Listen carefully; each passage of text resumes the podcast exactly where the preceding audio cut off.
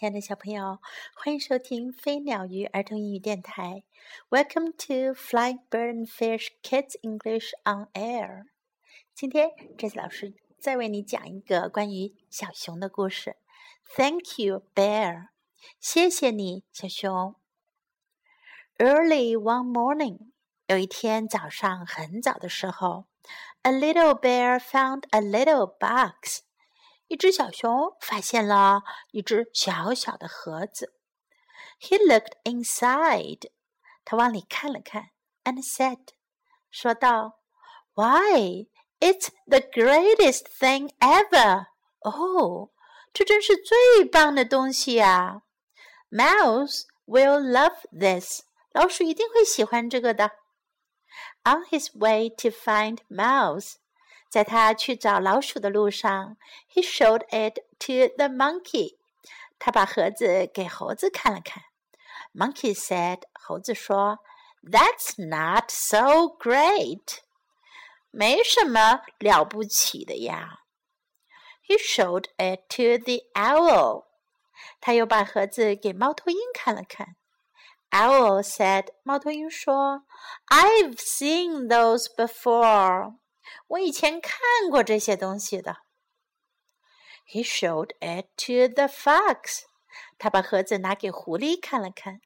Fox said，狐狸说，You're holding it the wrong way。你拿反了。He showed it to the elephant。他把盒子拿给大象看看。Elephant said，大象说，I think it's too small。 我觉得呀，这个太小了。He showed it to the squirrel。他把盒子拿给松鼠看。Squirrel said，松鼠说道，It would be much better if you gave it to me。如果你把盒子给我的话，那就要好得多啦。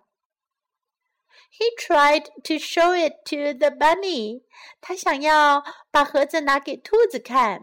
But Bunny said，可是兔子说，I don't have time to look right now。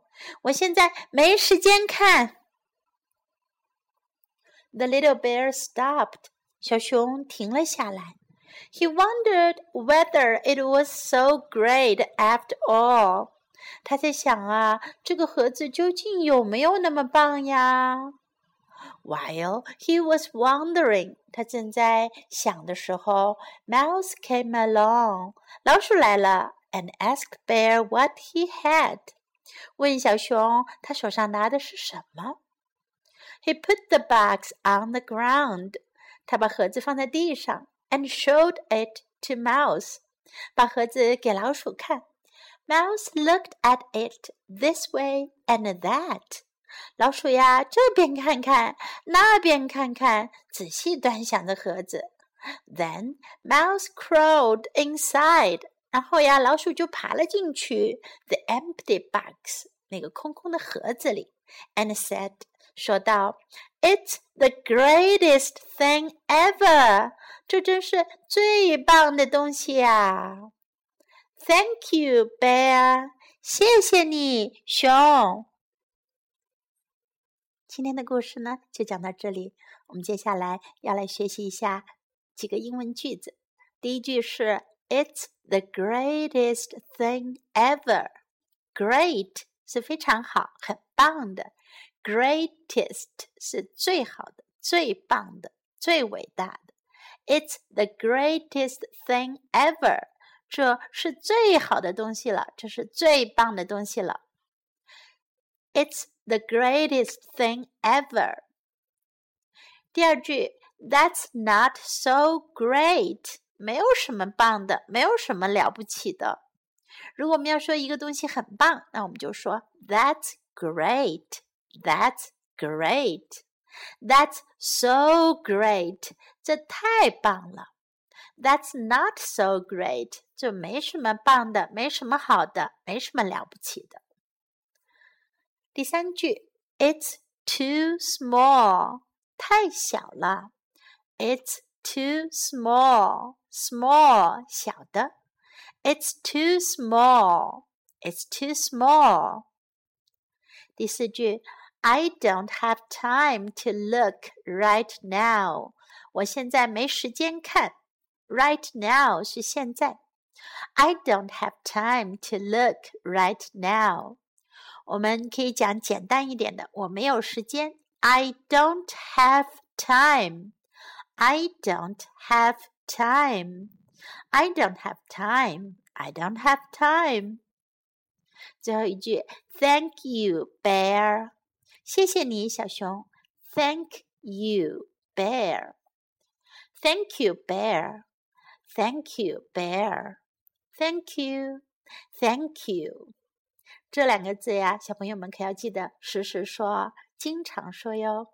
谢谢你，Thank you。最后，我们再来听一遍 English version 这个故事的英文版本。Thank you, bear.